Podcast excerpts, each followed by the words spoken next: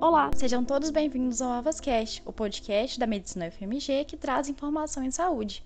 Eu sou Isadora Ventura, estudante de Medicina do oitavo período da UFMG, e hoje vamos tratar aqui do tema violência contra a criança, um problema prevalente que traz graves consequências a curto e longo prazo, que impacta em todas as áreas da vida da criança. Sabemos que o Estatuto da Criança e do Adolescente, de 1990, resguarda e prioriza os direitos das pessoas menores de idade. No entanto, pelo estado de vulnerabilidade e menor poder nas relações sociais que fazem parte, infelizmente, muitas vezes esses direitos são violados.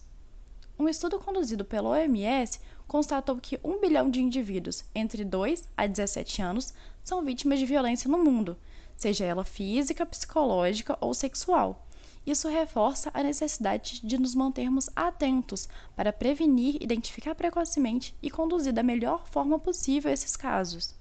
Assim, com o objetivo de informar e ajudar os profissionais de saúde a lidar com o problema, convidamos a pediatra e professora da UFMG, doutora Laís Nicoliello, para conversar com a gente sobre o tema. Bem-vinda, Laís. É um prazer te receber aqui hoje. Muito obrigada pelo convite.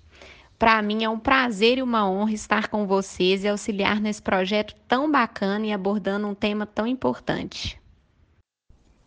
Para início de conversa, você poderia falar para a gente quais são os tipos de violência infantil? Bom, existem diversas formas de violência infantil, podendo ocorrer como negligência, abandono, tortura, seja ela física ou psicológica bullying e cyberbullying, o trabalho infantil, a discriminação, a autoagressão, além da violência física, psicológica, sexual, que é mais comumente conhecida como abuso sexual, e também a violência patrimonial, que também é conhecida por abuso financeiro e econômico. Além dessas que eu já citei, existem outras formas de violência que são menos conhecidas, mas não menos importantes.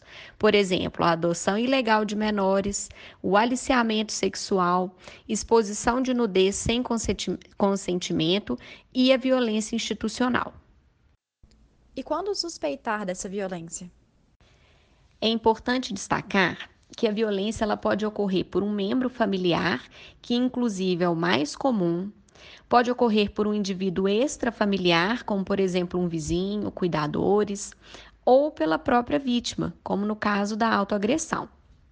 Assim, a gente deve estar atento à possibilidade de violência infantil diante de uma criança que apresenta uma mudança brusca no seu comportamento habitual, Aquelas crianças que começam a apresentar um comportamento mais agressivo, de agitação, dificuldade na socialização, apatia ou até mesmo queda no rendimento escolar. Algumas vezes a criança ela começa a apresentar um choro intenso e súbito, repulsa ao toque, infecção urinária de repetição, alteração alimentar, diarreia de repetição ou até mesmo alteração no sono, com dificuldade para dormir ou um sono agitado. Esses pacientes eles devem ser prontamente avaliados. Existem sinais que os profissionais de saúde devem estar atentos para suspeitar dessa violência? Infelizmente, o nosso país é líder no ranking de violência infantil na América Latina. E isso reforça a necessidade de estarmos atentos durante o atendimento de nossas crianças para que a gente possa identificar qualquer suspeita de agressão. O primeiro passo é a realização de uma anamnese bem feita, completa e direcionada, com o objetivo de identificarmos os sinais de alarme para suspeição de violência. Histórias contraditórias sempre devem nos chamar a atenção para essa possibilidade de violência. Durante o exame físico, lesões na pele, como cicatrizes, marcas de queimadura, hematomas, além de história de fraturas, devem ser investigadas. É importante também observarmos o comportamento da criança ao longo de toda a consulta. Choro excessivo, repulso ao toque, pânico ao ser examinado são sinais que nos devem chamar atenção. Existem populações que são mais vulneráveis às agressões? Sim, Famílias de baixa renda e que vivem em situação de vulnerabilidade social, como abuso de álcool, drogas, histórias de antecedentes criminais, uso de armas, pais irresponsáveis que apresentem sofrimento mental, ambiente familiar violento, são sim mais vulneráveis a tais situações. Mas é importante lembrar que a violência infantil ela ocorre em todos os meios. Com a pandemia e a consequente necessidade de as crianças permanecerem em casa e longe das escolas, tal situação até se agravou, uma vez que, na maior parte dos casos, como foi dito, o agressor é um membro do convívio familiar da criança. Quais são os agravos que a violência a curto e a longo prazo pode gerar?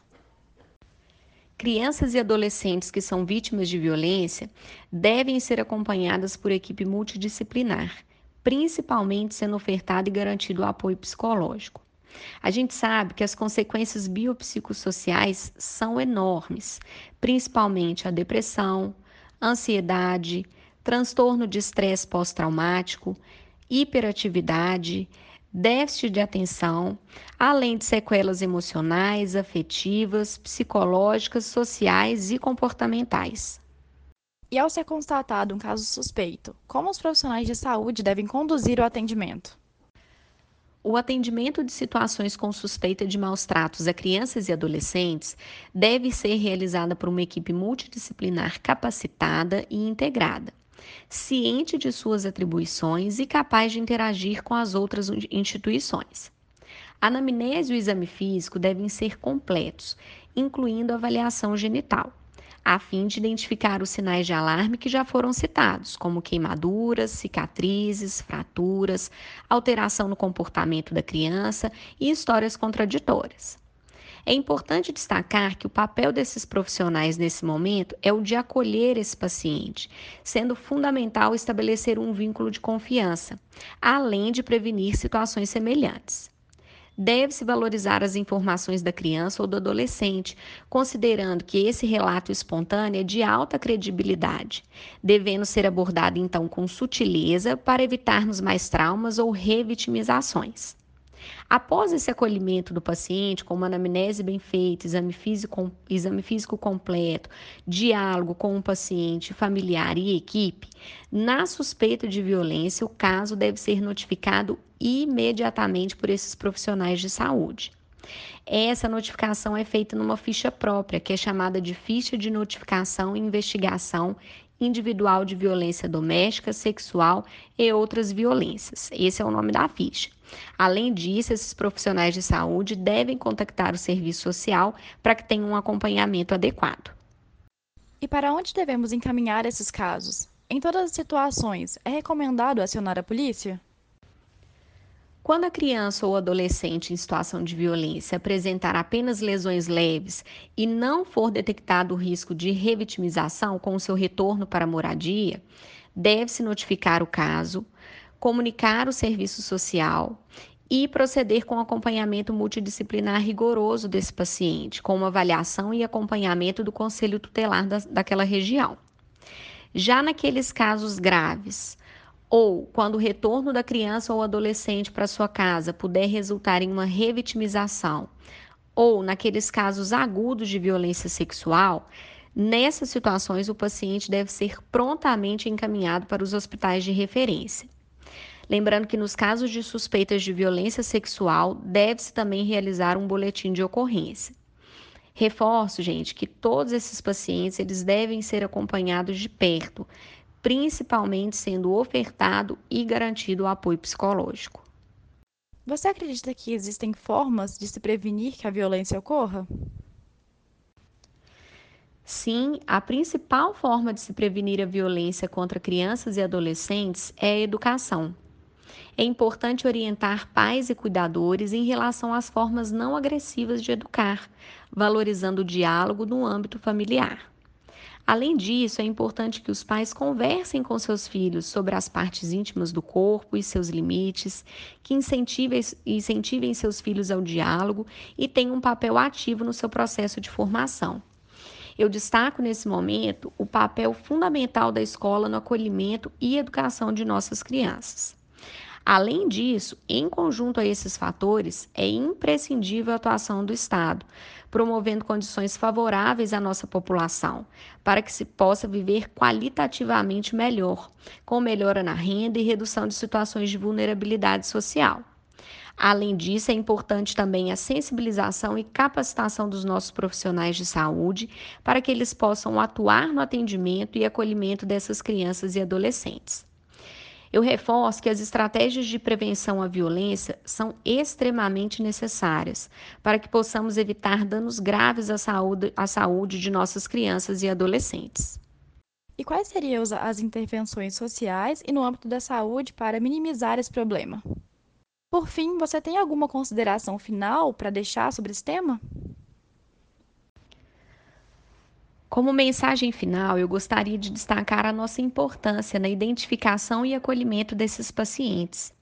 A violência à criança ou adolescente ainda é uma realidade importante no nosso meio, cabendo a nós, profissionais de saúde, a sua identificação, prevenção de novos episódios e garantia de acompanhamento multidisciplinar, ofertando principalmente apoio psicológico a esses pacientes. Assim, na suspeita de um caso de violência, é imprescindível sua notificação. A notificação desses casos é uma ferramenta importante para romper o silêncio e a invisibilidade, em especial nos casos de violência doméstica, sexual e de gênero. Mais uma vez, gostaria de agradecer pelo convite e a oportunidade de participar desse projeto tão interessante, falando de um tema tão relevante. Muito obrigada. Obrigada, Laís, por sua participação e por esclarecer para a gente informações tão úteis sobre esse tema importante que deve receber ainda mais atenção em virtude do momento em que estamos vivendo, em que as crianças estão em casa e, portanto, mais vulneráveis a esse tipo de situação. E aqui termina mais um Avascast, o podcast que pensa na saúde. Obrigada por nos acompanhar até aqui. Para mais informações em saúde, assista nossos outros episódios. Acesse nosso Instagram, avas21.medfmg. Esse podcast foi produzido pelo Avas 21, um projeto da Faculdade de Medicina da UFMG. Foi coordenado pela professora Rosália Moraes Torres, com a participação especial de Laís Nicoliello. Teve roteiro de Isadora Ventura e Laura Parreiras. A edição foi feita por Diogo Camino e teve colaboração do Centro de Comunicação Social da Faculdade de Medicina da UFMG.